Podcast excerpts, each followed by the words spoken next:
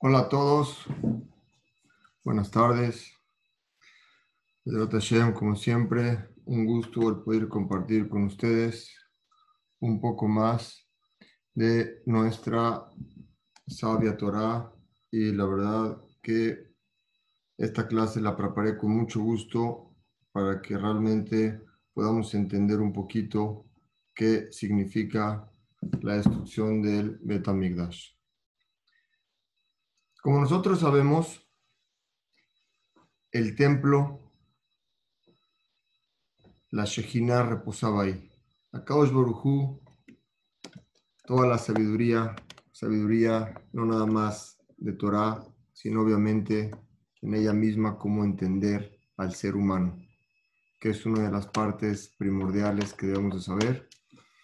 Y sobre eso vamos a tratar el día de hoy nuestra plática. Poder entender los caminos y las acciones de un ser humano. Como está escrito, todas las personas que se enlutan por Jerusalén van a ver y se van a alegrar en su construcción. Pero la verdad nos preguntamos, es un poco difícil poder enlutarse, tener luto y poder llorar por algo que no conocimos. No conocimos el Betamigdash, no conocimos las piedras, no conocimos eso, por qué tanto nuestros antepasados sufrían por eso. Pero creo que con la explicación que vamos a dar hoy, podríamos entender cuál ha sido toda esta historia. Como nosotros sabemos, el primer y el segundo templo se destruyeron el mismo día que fue el día de Tisha. Cuando inició la destrucción del templo, todos los judíos el, segundo, primer templo fue tomado por Nebuchadnezzar y el segundo templo fue tomado por los romanos. Dentro de este templo, en particular, quiero hablar del segundo templo y por ende vamos a entender lo que pasó en el primer templo. El segundo templo se destruyó, pero quiero analizar el por qué se destruyó el primer templo. El primer templo se destruyó por dos personas que tuvieron un conflicto. Dos personas que aparentemente eran enemigos. Uno se llamaba Kamsa y otro se llamaba Bar Kamsa. El anfitrión de una, de, una fiesta le dijo a su enviado, por favor invítame a Kamsa. Kamsa es mi amigo, invítalo el enviado, el que repartía las invitaciones, se le envió y se le entregó a Bar Kamsa. Cuando lo recibió Bar Kamsa, se puso muy contento. Dijo, me están invitando. Llegó a la fiesta y le dijo el anfitrión, ¿tú qué haces aquí? Dijo, no, me invitaste. Dijo, no, yo no te invité. Por favor, párate y vete. Le contestó él, por favor, no me avergüences. ¿Qué acaso me vas a me vas a avergonzar enfrente de todos? Te pago lo que vale mi platillo, lo pago. Dijo, por favor, párate y vete. Dijo, no me avergüences, hay mucha gente aquí. Te pago la mitad de la boda. Dijo, por favor, párate y vete. Dijo, te pago toda la boda. Le dijo, te sales de aquí ahorita y lo sacó. ¿Qué hizo Barcamsa? Fue con el rey romano y le dijo, tus amigos los judíos, que crees que te quieren mucho, no te quieren. Le dijo, si quieres ver la prueba, envíales un corbán, un sacrificio, para ver si realmente lo reciben. Cuando envía el sacrificio, el rey sabía que lo iban a recibir. Barcamsa daña a ese animal en quien dice en el labio o en el ojo, de tal manera que ese animal iba a quedar una forma, un, animal defectuoso. Y un animal defectuoso no lo pueden acercar. Los jamín no sabían qué hacer. ¿Lo acercamos o no lo acercamos? ¿Es del rey no es del rey? Decidieron no acercarlo. Regresó Barcams y le dijo, ¿te das cuenta cómo no son tus amigos? La pregunta es, ¿acaso por dos personas tenemos que sufrir tanto? Fíjense, esta pregunta es primordial. Por dos personas que tenían un pleito, tenemos que sufrir, toda una nación 1952 años al día de hoy? ¿Acaso es normal eso? Obviamente que tenemos que profundizar y queremos llegar al punto de por qué nosotros sufrimos por el hecho de dos personas que ellos fueron los que cometieron el error, no nosotros. Estas dos personas realmente se odiaban uno al otro, no se podían ver. Antes de entrar a esos, dos puntos, quiero explicar lo que era el Beta Migdash. El Beta Migdash se sentía, había, cuando el Beta Migdash estaba funcionando, había paz, había abundancia y había tranquilidad. A tal grado que cada persona que tenía que llevar un corbán al Beta Migdash estaba triste o tenía alguna, algo él que sentía mal, apenas los Levim lo veían, podían leer a esta persona que estaba triste y tocaban melodías que llegaban a lo más sensible del alma de esta persona y lo ponía contento. Por el contrario, una persona que tenía que tener un corbán por arrogancia, que cometió un pecado, lo veían que era una persona arrogante, apenas tocaban las melodías necesarias y esta persona podía poner sus pies en la tierra y sentirse menos arrogante. El Beta Migdash tenía la sabiduría de poder entender a cada ser humano a tal grado que los Levín podían tocar música de acuerdo a la debilidad de esta persona. Y eso se destruyó por dos personas. Hagamos un corte ahorita y vamos a analizar qué sintió el anfitrión y qué sintió Bar para poder con tanto odio llegar con el rey y poder destruir a toda una nación. Obviamente hablar con el rey no era fácil. Tuvo que haber mucho atrás de esto para poder hablar con el rey, mucho esfuerzo. Y más todavía, tuvo que haber mucho odio entre el anfitrión y Bar para que llegaran a esto.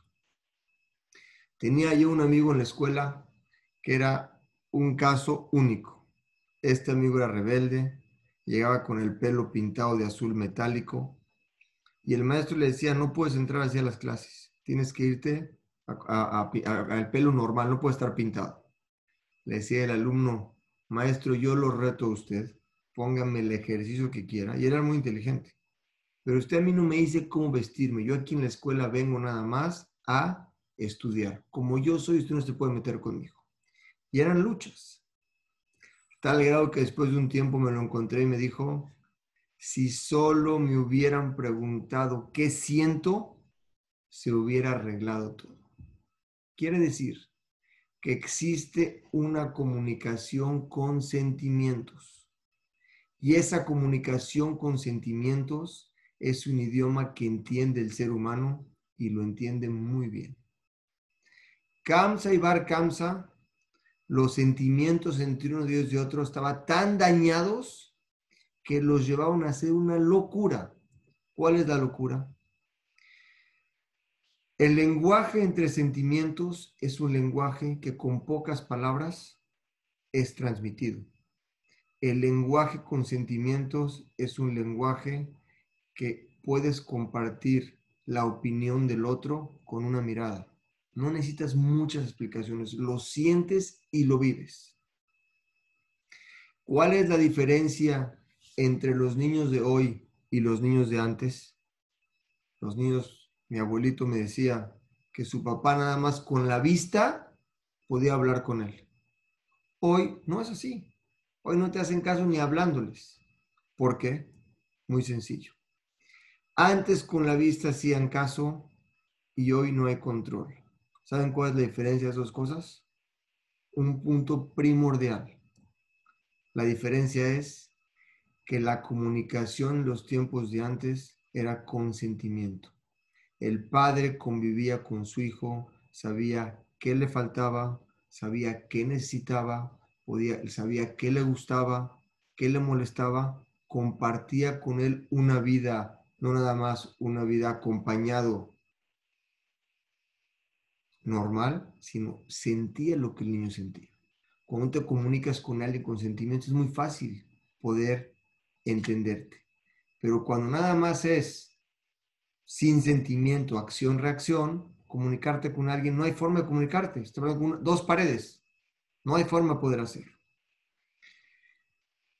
El odio, el coraje y el resentimiento destruyen totalmente a la persona. Y ese odio, el que tenemos nosotros, ¿acaso nos hemos preguntado qué sintieron esas dos personas, Kamsa y Barkamsa, para poder llegar a ser, destruir toda una nación por 1952 años que hemos pasado y que no la hemos construido? Y que todo el tiempo que no se construya nos dicen que nosotros somos, tenemos parte en eso como decir, somos culpables. ¿De qué, soy culpable? Nosotros no estábamos ahí. Explícala, explico un poco más. ¿Cómo funciona el cerebro de un psicópata? En el cerebro existe algo que se llama un circuito de recompensa. Cuando una persona siente que tiene una satisfacción por algo, eso lo repite todo el tiempo. Un psicópata pierde el control, está alucinado y no duerme porque todo el tiempo está pensando en su problema, a tal grado que ya no puede manejar su mente. ¿Por qué? Porque él mismo sus problemas ha creado en él, dentro de él, un infierno. No puede salir de ahí. Ese problema era el que tenía Kamsa y Bar Crearon en ellos tanto odio y un odio que no era de un día, como nosotros sabemos, ¿Cuántas noches no pudieron dormir ellos? Para poder llegar a que Bar Kamsa vaya con el rey a acusar al anfitrión y cuánto odio a vida para que el anfitrión lo corra de esa forma de su fiesta. ¿Cuánto tendríamos que, que haber pasado por eso? Es decir, ¿qué hubo atrás y por qué sucedió? Es el punto que quiero analizar con ustedes. Los resentimientos, el odio y el enojo van de la mano, de menos a más, como todos los problemas, y entre más los dejemos avanzar, más dominan nuestra mente, nuestro tiempo y nuestra atención. Dice la Torá, Lotisna etajija bilbabeja. No guardes el odio hacia tu compañero, sácalo el odio que tienes con él no lo puedes guardar porque una persona que vive con odio se destruye. La Torah mismo nos enseña una prueba exacta que Hashem nos enseña. ¿Dónde nos lo enseña?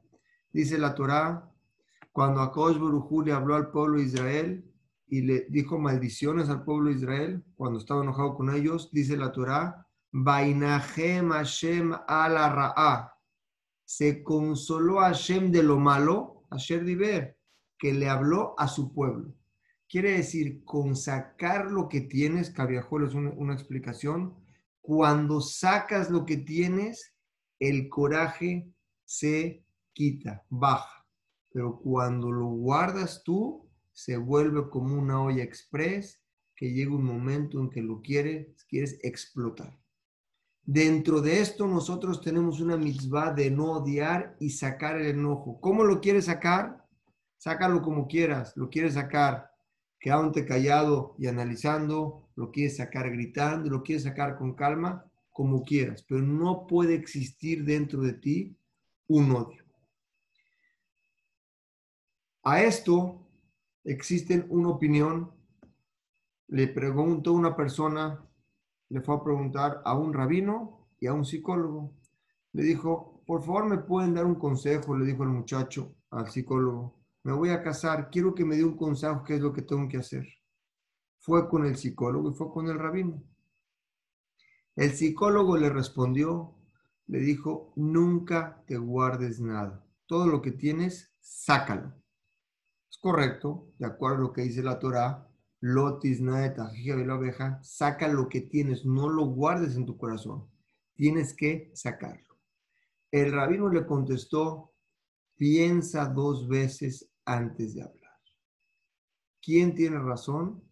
Si analizamos bien, los dos tienen razón. Vamos a analizar la parte del psicólogo. El psicólogo le dijo, no te guardes nada en tu corazón. La gente que guarda cosas en su corazón provoca, como dijimos, la Torah nos enseña, va un paso más adelante y te dice, seguro que guardar el, odio en tu corazón te provoca un daño mismo, como dice el rabino Yonah. El odio saca a la persona de este mundo y derivado a eso, la persona tiene una depresión porque vive con un odio. Provoca abominar todo lo que ve a su alrededor. ¿Han visto gente con depresión? No los llena nada, no les gusta nada, quieren estar solos.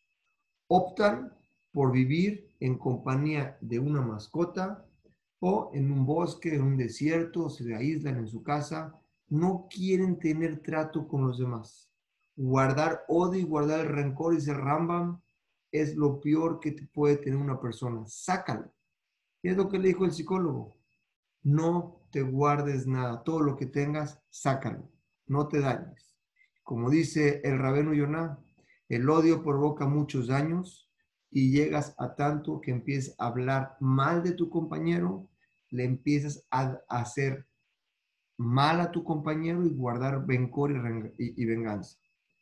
Cuando tú veas que una persona está hablando la sonará, no quiere decir que le digas ya no hables porque no se puede hablar. Quiere decir que dentro de él tiene algo que le molesta.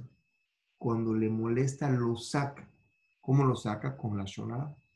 Esta persona que hizo, en vez de agarrar y ver que sacar el odio que tiene, lo guarda y empieza a ver negativo todo lo que lo rodea. Kamsa y Barkamsa, lo que sucedió con ellos de la invitación, eran gente que tenían un odio muy profundo adentro. Ese odio fue lo que llevó a hacer un acto sin igual la destrucción de una nación. La pregunta es, el rabino tenía que, vamos a ver el lado del rabino. El lado del rabino es, te vas a pasar, le dijo el rabino, piensa dos veces antes de hablar. Fíjense qué, qué inteligencia le dijo. Te vas a pasar toda la vida, te resintieron de cualquier cosa, todo lo que te digan vas a explotar y lo vas a hablar. Primero, piensa y analiza si realmente te afecta. Si son cosas que no te afectan, no dejes que entren a ti y te penetren y te dañen. No dejes que pase eso. Es correcto, el psicólogo tiene razón. Saca todo lo que te dañe, pero no te hagas tú un bote de basura que todo te daña. Hay cosas que no te dañan, no tienes por qué resentirte de eso. Piensa, ¿vale la pena hacer un pleito por esto? Puedes dejar pasar. Hay una obligación que dice la Torah que tienes que juzgar a la persona le sehut. Cuando tú hables con él, que sea, júzgalo para bien.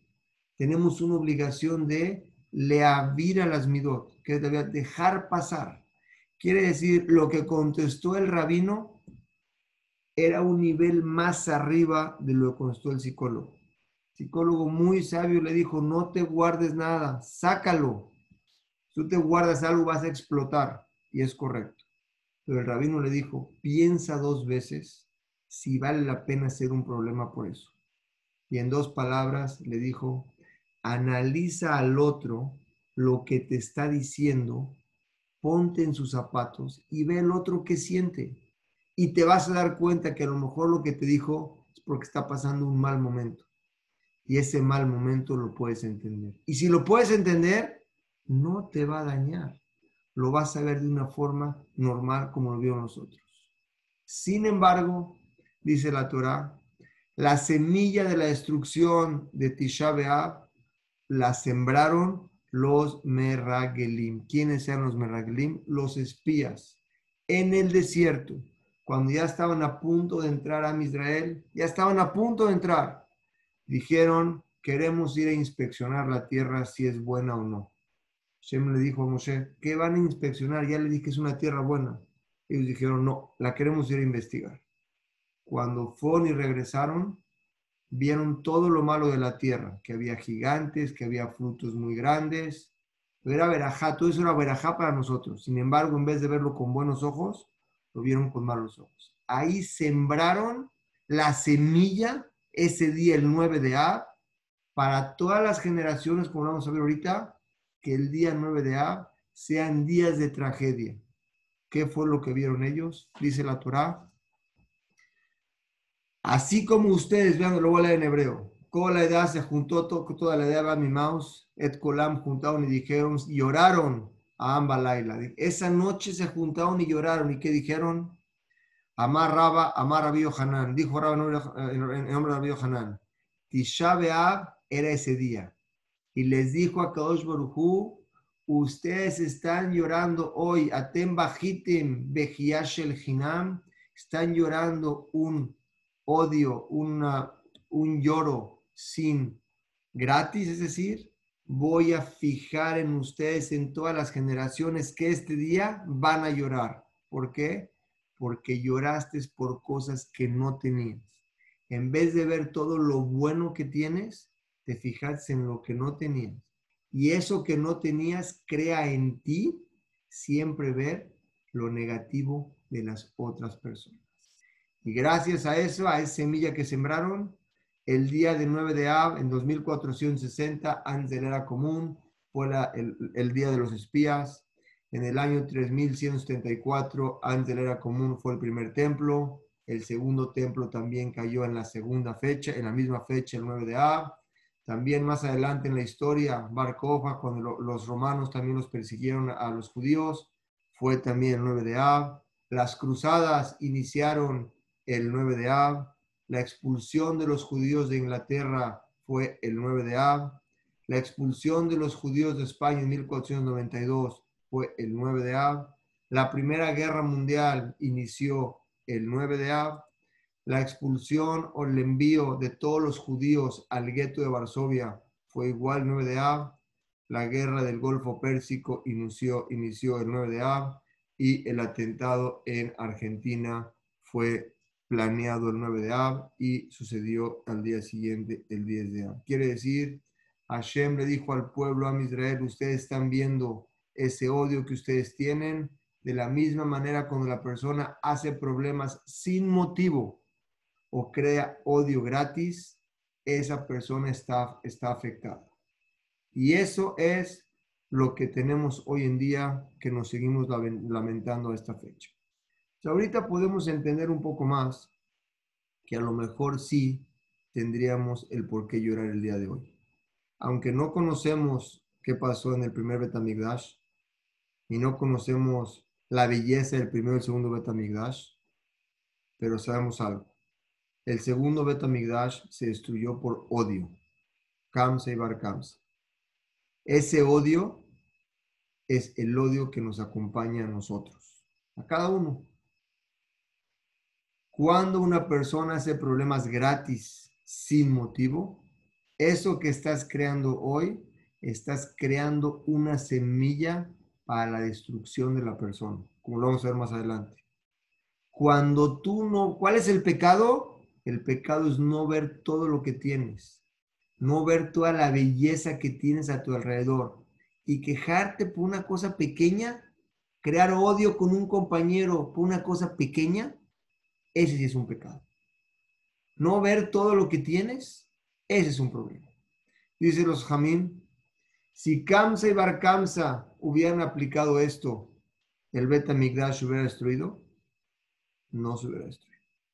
No nomás ellos fueron ellos dos, fue en esa generación. Su corazón no era bueno, estaba lleno de odio. Y mientras nosotros no se construya el Betamigdash en nuestras generaciones, es porque tenemos algo de eso. ¿Acaso nos alegramos cuando alguien tiene algo que nosotros no tenemos? Vamos a llegar más adelante a eso. Quiero pasar un video de una persona que estuvo en la que estuvo de, la de unos de los perdón, me distraje, de los japoneses. Los japoneses, los coreanos llegaron a Israel y le pidieron al Rosh Shiva de la Yeshiva de Ponovich, dijeron los judíos tienen muchos premios Nobel. Queremos por favor analizar porque seguro con tanta sabiduría que tienen ustedes en el Talmud, de ahí aparece el premio móvil. Vamos a analizarlo y vamos a escucharlo y vamos a analizarlo. Un segundo nada más, quiero poner la, la forma de cuando pueda share screen para que se escuche mejor el video. Ahora sí.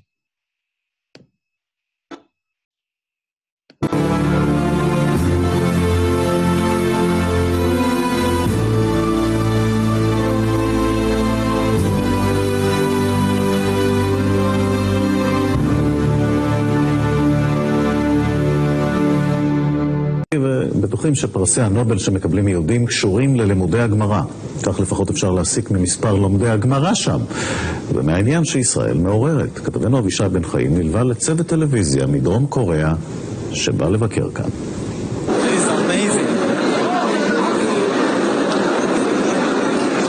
ניסיונות לפצח את סוד הגניום היהודי.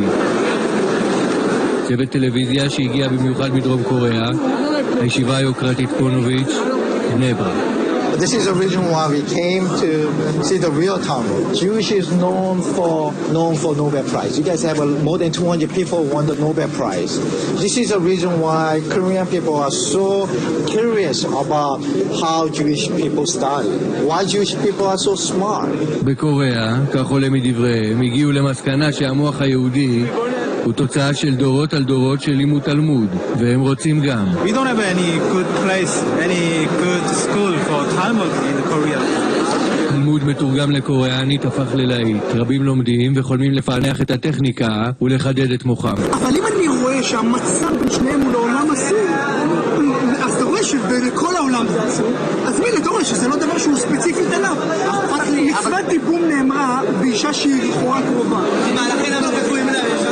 Discussion sometimes turn into turn into big fight, no? ולחלל לימוד התלמוד בישיבות הם מתייחסים בחרדת קודש.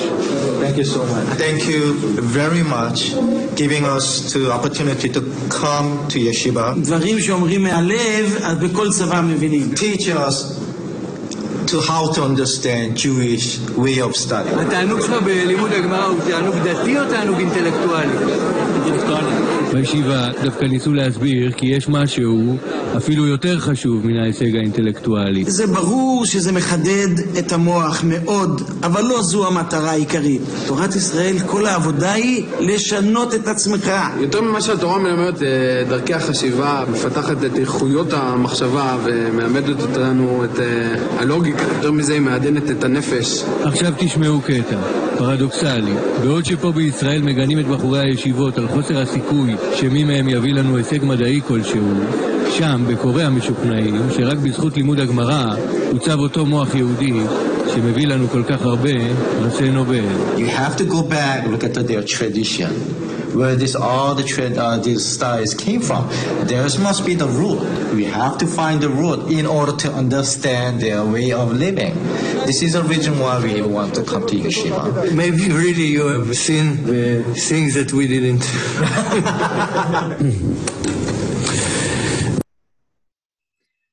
Quiere decir, los coreanos estaban sorprendidos realmente cómo puede ser que Am Israel tiene tantos premios Nobel. Bueno, si es así, los coreanos piensan que el estudio de la Torah es para ser más inteligentes y es el motivo para ganar premios Nobel. Pero quiero que vean, ellos entienden. El, quiero enseñarles lo que les contestó el rabino. Cuando llegan con el rabino le dicen, bueno, rabino, nosotros vemos ¿Qué tanto hay en la Torah? ¿Me puede explicar qué es?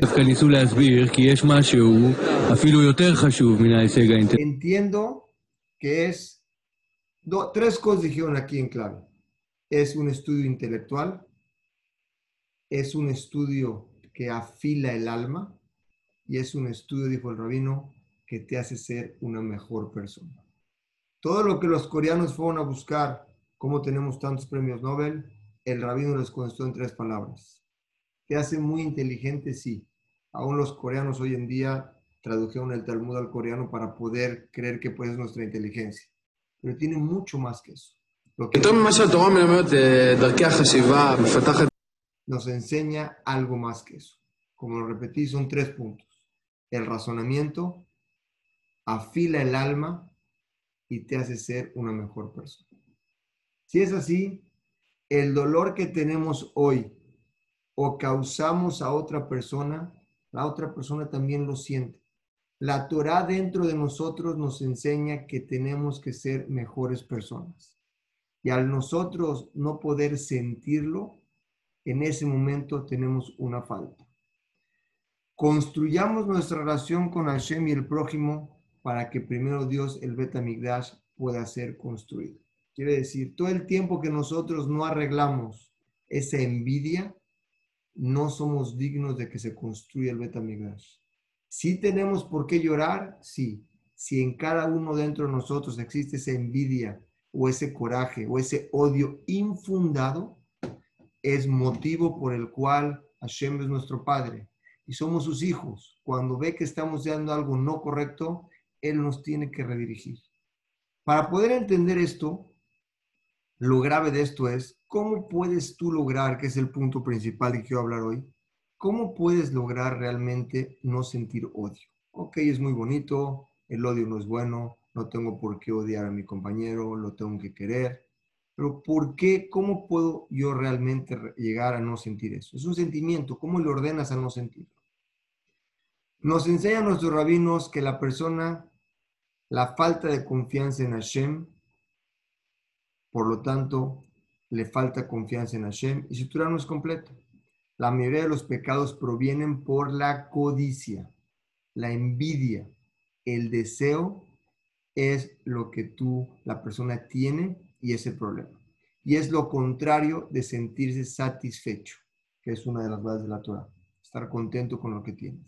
Cuando no estás contento con lo que tienes y buscas más, eres codicioso de más cosas, eso empieza a ser el, la, la, es la semilla del problema. La codicia provoca falta de seguridad en Dios y lleva a la persona a estar preocupado constantemente por el futuro. Es decir, dice el Gaón de Vilna, la persona tiene un alto nivel de seguridad en Hashem, el que tiene ese bitajón, aunque cometa pecados, fíjense, es mejor que aquel que no tiene bitajón, ya que el bitajón conduce a la persona a no tener odio y el que no lo tiene, tiene odio.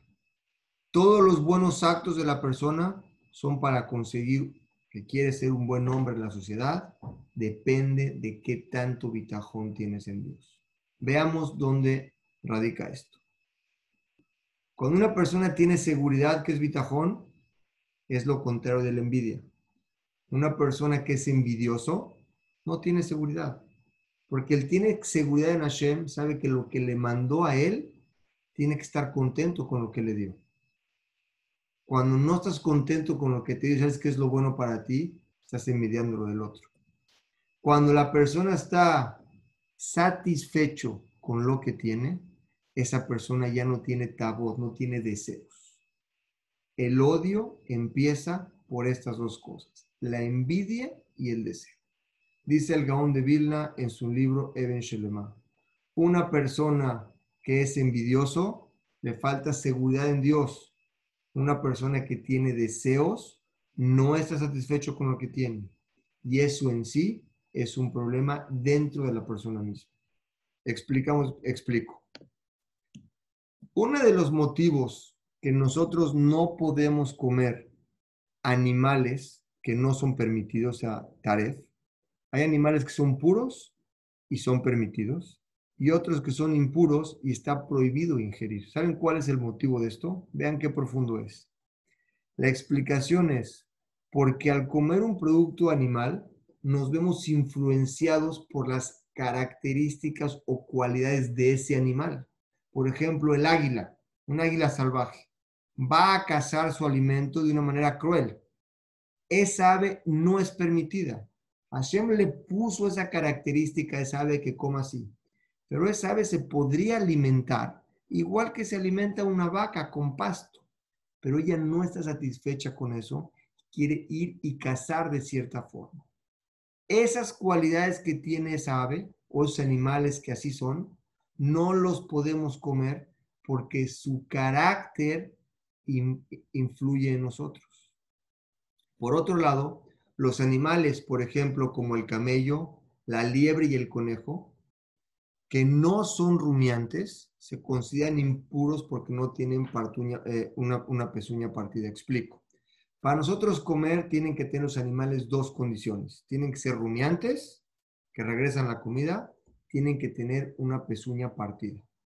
Estos animales, estos tres, solamente tienen por dentro, tienen la parte correcta, que son rumiantes. Pero por fuera, su pezuña no la tienen partida. Tienen que tener los dos motivos.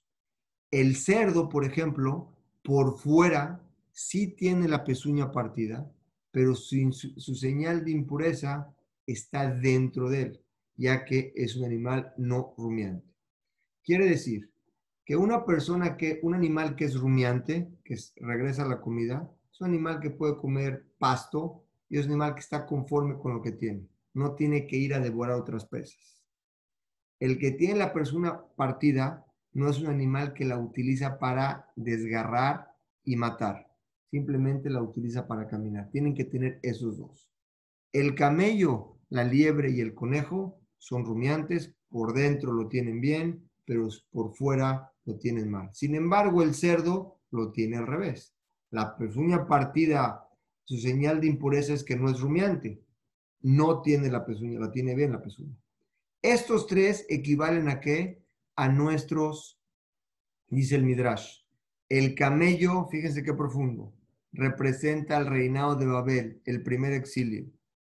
La liebre representa al exilio de Yaván, el, se- el segundo exilio, y e, con Ahashverosh es el, el, conejo. Quiere decir que desde el primer Betamigdash hasta que se construyó el segundo Betami- Bet- Bet- Bet- Betamigdash, pasaron tres exilios.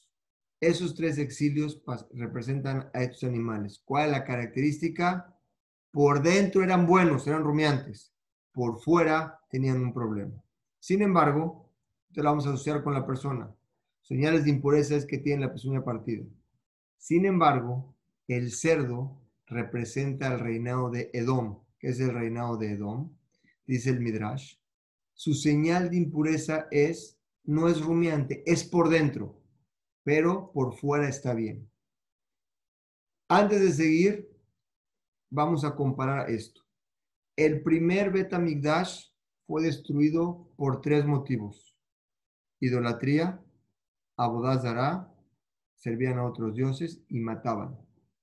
Y ese Betamigdash, el profeta les dijo, en 70 años vas a reconstruir el segundo Betamigdash. 70 años nada más. En el segundo, toda la gente cumplía Torah, cumplía mitzvot, era de primera la gente, pero dentro de ella tenía odio, odio infundado. Se parecen a quién? Al cerdo. El cerdo por dentro tiene, eh, está, eh, eh, es, impuro, por fuera lo tiene todo perfecto. Esos sean los del segundo Betamig, los del segundo Betamigdash. Esos eran los seres humanos de ahí. Por dentro no eran buenos, pero por fuera sí eran buenos. Los del primer Betamigdash se parecen al camello, la liebre y el conejo. Por dentro eran impuros porque no son rumiantes, pero por fuera estaban bien. Perdón, por dentro estaban bien, pero por fuera no estaban bien. Quiere decir que la, la Gemara pregunta, bueno, ¿cuál de los dos es mejor? ¿Quién fue mejores seres humanos? ¿Los del primer templo o los seres humanos del segundo templo? ¿Cuáles fueron mejores? Ya me explicaste que en el primer templo, contesta la Gemara, la gente del primer templo. Pero espérame, la gente del primer templo mataba, cometía idolatría y, y, y este, cometía idolatría y cometía también shifutamim. Mataba, idolatría y abodazara, los tres pecados capitales. ¿Por qué es mejor? La Gemara se cuestiona sobre esto, porque la segunda, la gente del segundo Betamigdash era más estudiosa que la del primero. Contesta la Gemara, se, se está aparentemente contradiciendo. Contesta la Gemara, el motivo de la destrucción del primer templo fue revelado. ¿Qué quiere decir? Sabíamos qué pasaba. Por dentro la gente era buena, era íntegra, pero sus pecados eran por fuera. Matar, abodazará, Shifhudamim, Azarot, todas esas cosas que había, Arayot, había eso. En el segundo templo, por fuera estaban todos perfectos, como el cerdo, que es el segundo ahí, pero por dentro, por dentro tenían el problema, que tenían odio. A eso dice la Gemara, la explicación a esto es, la gente del primer Betamigdash, sus pecados eran graves, hacían abodazará, adulterio, asesinatos, pero eran superficiales ya que por dentro tenían un corazón íntegro con seguridad con Dios. No había envidia. ¿Qué seguridad con Dios?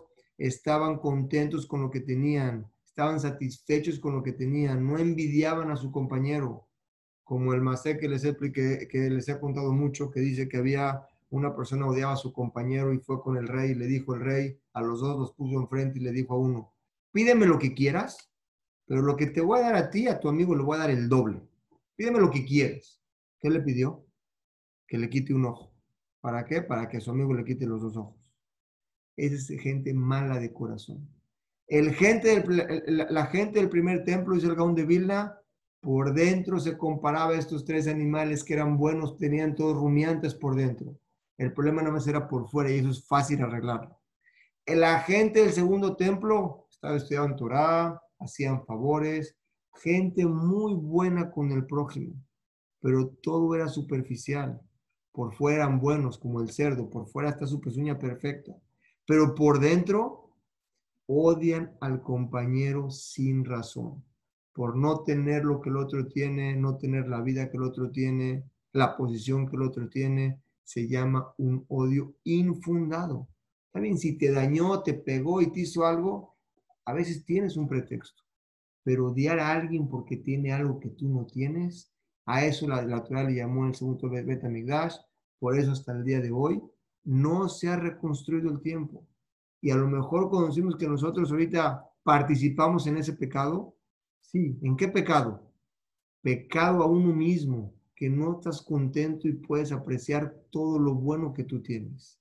Dice la Gemara, dice el Gaón de Vilna, explica más eh, su libro de Muná, Be'eshahá explica esto, hecho semeja a una enfermedad o una herida.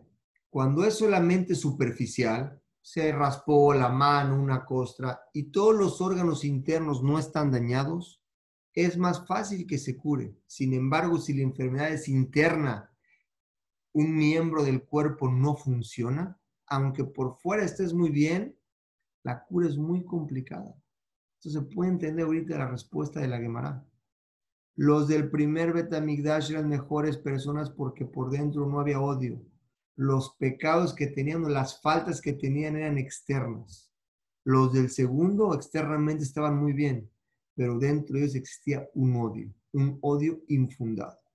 ¿Qué vemos en esto? La envidia provoca hablar mal de tu compañero. Y hablar mal equivale a los tres pecados, porque una, qué se equivale?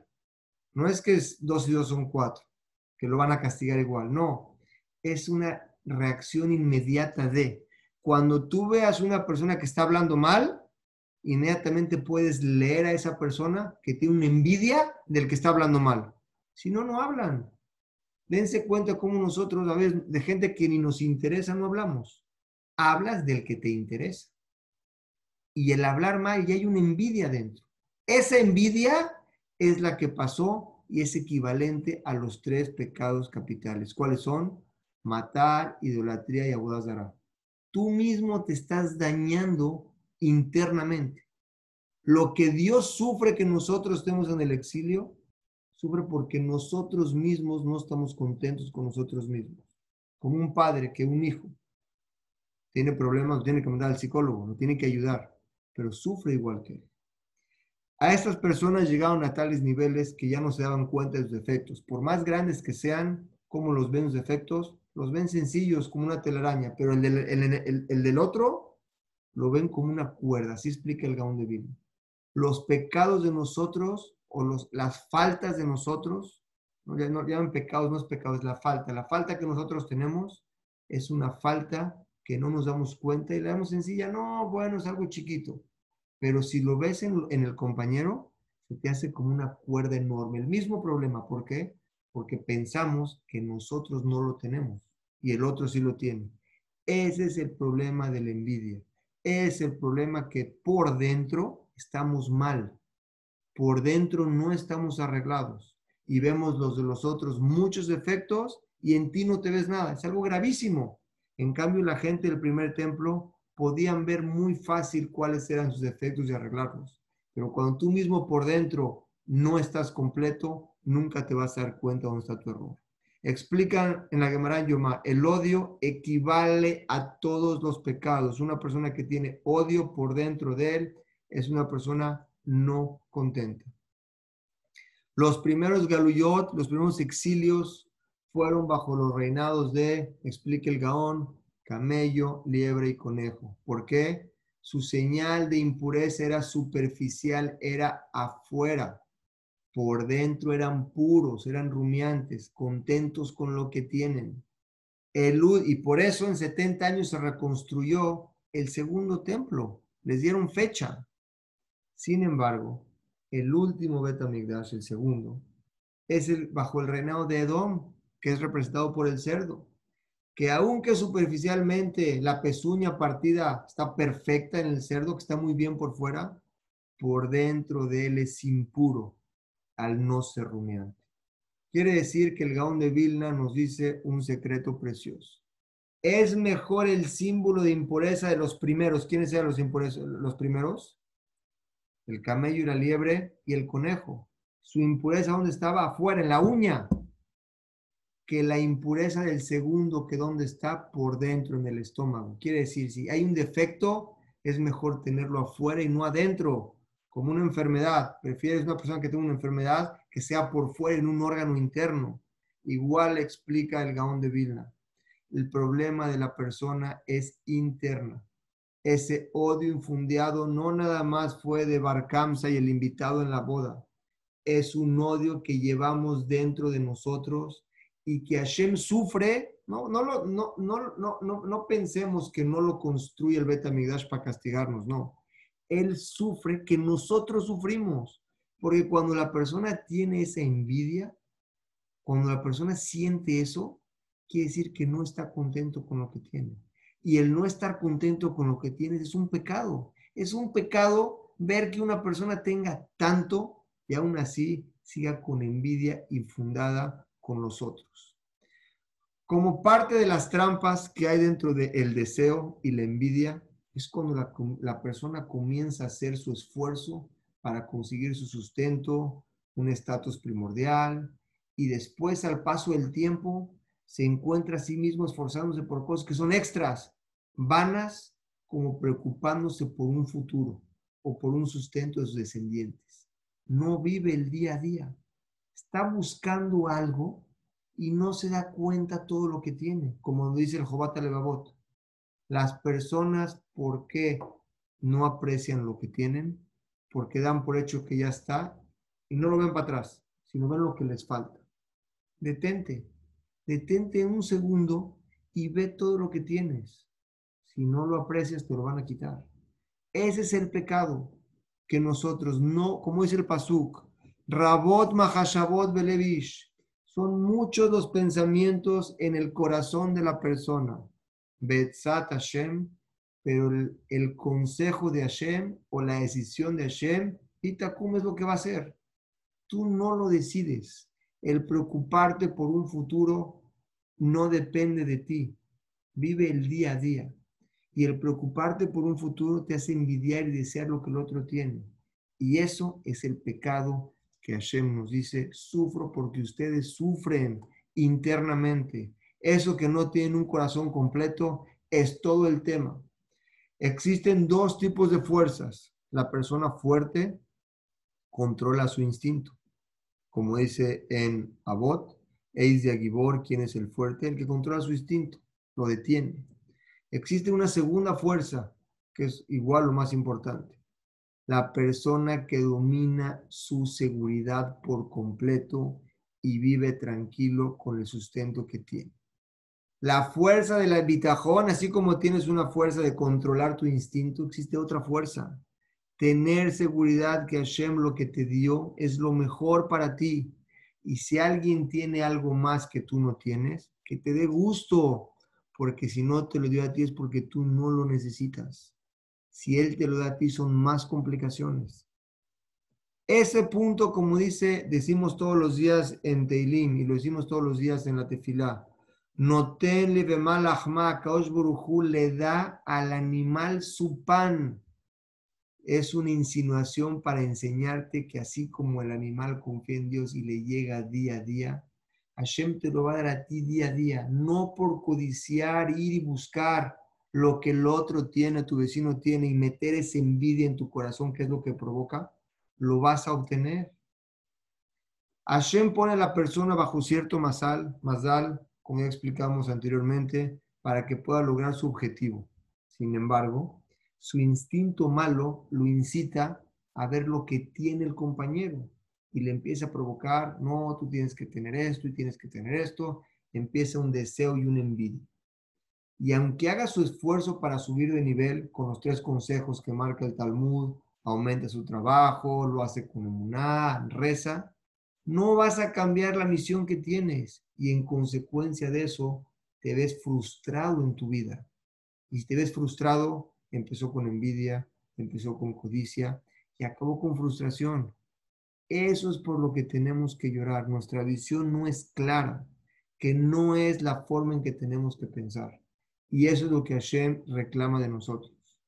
Lo que llamamos pecado, que no ha construido el Beta Migdash y que tenemos que llorar, es por el pecado que nosotros vivimos día a día. El odio infundado que tenemos dentro de nosotros. Hay dos lugares en el infierno. ¿Saben qué infierno? Yo no sé de infiernos allá arriba. El infierno de nosotros mismos, el que tenemos internamente. Uno se llama Shoja Amuka Le Gemda. Una ambición, así lo trae el Gaón, una ambición profunda por la envidia esa persona tiene una envidia, vive un infierno día a día. No puede ser feliz. Tratas que sea feliz, no puede. No puede disfrutar algo porque tiene esa envidia. El otro se llama Be'er Letava. Es un pozo de sufrimiento que no alcanza a llenar sus deseos. Quiere decir, el deseo y la envidia son dos infiernos dentro de la persona que vive con ellos sufriendo. Mientras no arregle su corazón con estas dos cosas, no va a poder sobrepasarlo. Como ya explicamos, la envidia, como explicamos en la primera parte, es muy bonito no envidiar al otro, poder escuchar, poder soltar lo que sientes, poderle abrir al midotá, poder dejarlas pasar. Eso está muy bien. Pero hay algo más profundo que eso para que tú no llegues a sentir eso, el que llega a sentir eso, como expliqué, la envidia empieza a la zona y se va, empieza a, provocarse, pero todo viene de abajo. Cuando tú tienes un bitajón en Hashem, que lo que te toca es para ti, nadie te lo quita. Y cuando estás contento con lo que tienes, no llegas a la envidia.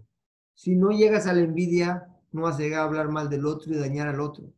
Empieza desde abajo, como explica el Gaón de Vilna.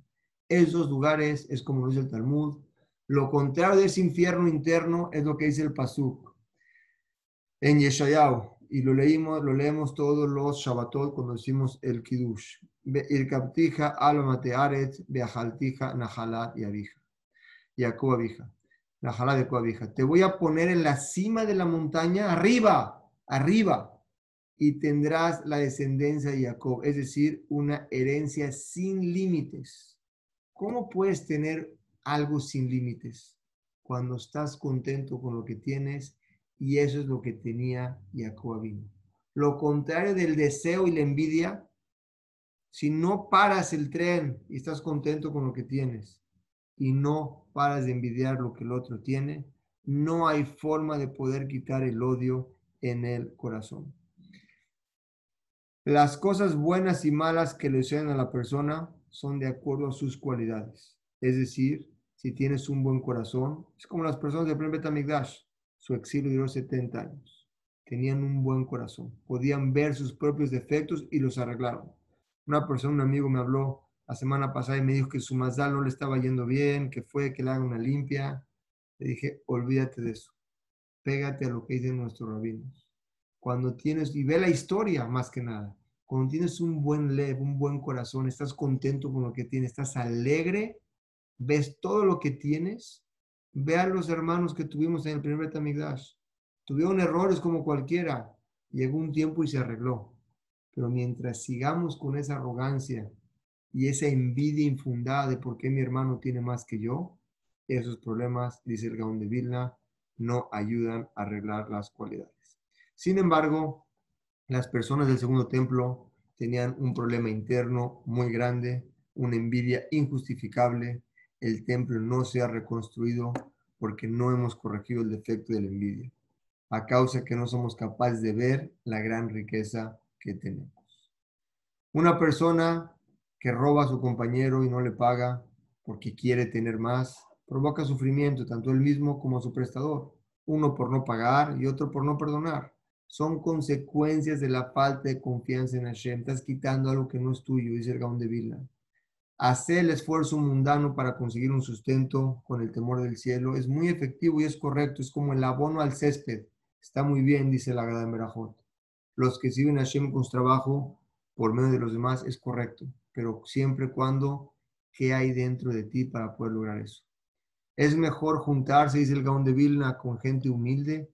De esta manera se adquiere la cualidad de estar satisfecho con lo que tienes. Cuando estás yendo con gente que todo el tiempo busca cada vez más y cada vez más, llegas a tu casa y quieres buscar lo mismo y ni te sientes a gusto porque compras algo y mañana ya lo tiene el otro. Nunca es así a tu ojo provocando siempre buscar más y más. Quiere decir, es mejor juntarse, no no te juntes pero ve a dónde quiere ir tu vida. La finalidad de un padre es que su hijo sea feliz. Y la finalidad de Hashem es que nosotros seamos felices. Pero no podemos ser felices si buscamos en el camino incorrecto. Le es más fácil una persona con poco dinero cumplir una mitzvah de acá que el que tiene mucho dinero. A veces no cumple con su, eh, con su, con su obligación. Quiere decir, dice el Gaón de Vila, no siempre por tener mucho creas que tu obligación es más fácil. Tampoco te lleva eso.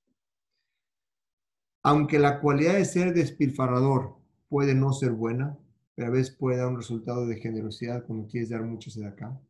Por otro lado, la cualidad de la avaricia, esa nunca es buena, porque lleva a la persona incluso a robar para poder conseguir lo que tiene. El Gaon se dan cuenta, está explicando dos fundamentos dentro del corazón, la avaricia y el ser espléndido. Los dos ambos dependen de ti como eres como persona. El Gaón de Vilna explica mucho las midot y te la resume en dos. ¿Quieres ser feliz? Aplica la primera. Ten bitajón en Hashem, que Él siempre te acompaña y te da lo que necesitas. Y de esa forma no vas a envidiar a nadie porque sabes lo que Él te manda. Y la segunda, estar satisfecho con lo que tienes para que Vedrat Hashem no llegues a tener el deseo de esas cosas.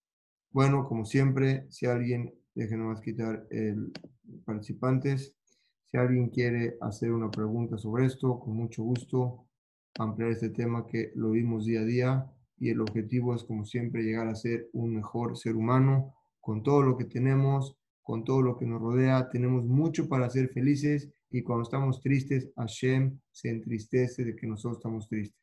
No, ningún yudí, por más rico o más pobre que sea, o por más problemas que tenga, puede sentirse desdichado. Al contrario, contento en su posición en la que está, en lo que Hashem le dio, es lo que hizo para él, lo puso aquí para trabajar y de aquí para adelante. El ICAE lo principal es ser buenos yudim, ser buenas personas, y de ahí todo lo demás es muy fácil arreglarlo.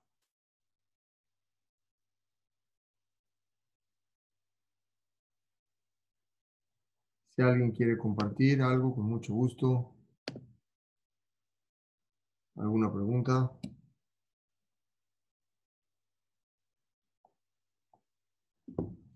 Bueno, estimados amigos, primero Dios, Estamos, este, esperamos, Besrat Hashem, regresar a las próximas clases de los martes a principios de Lul, Besrat Hashem, dos semanas más, y los estaremos informando con la publicidad de Esha Torah.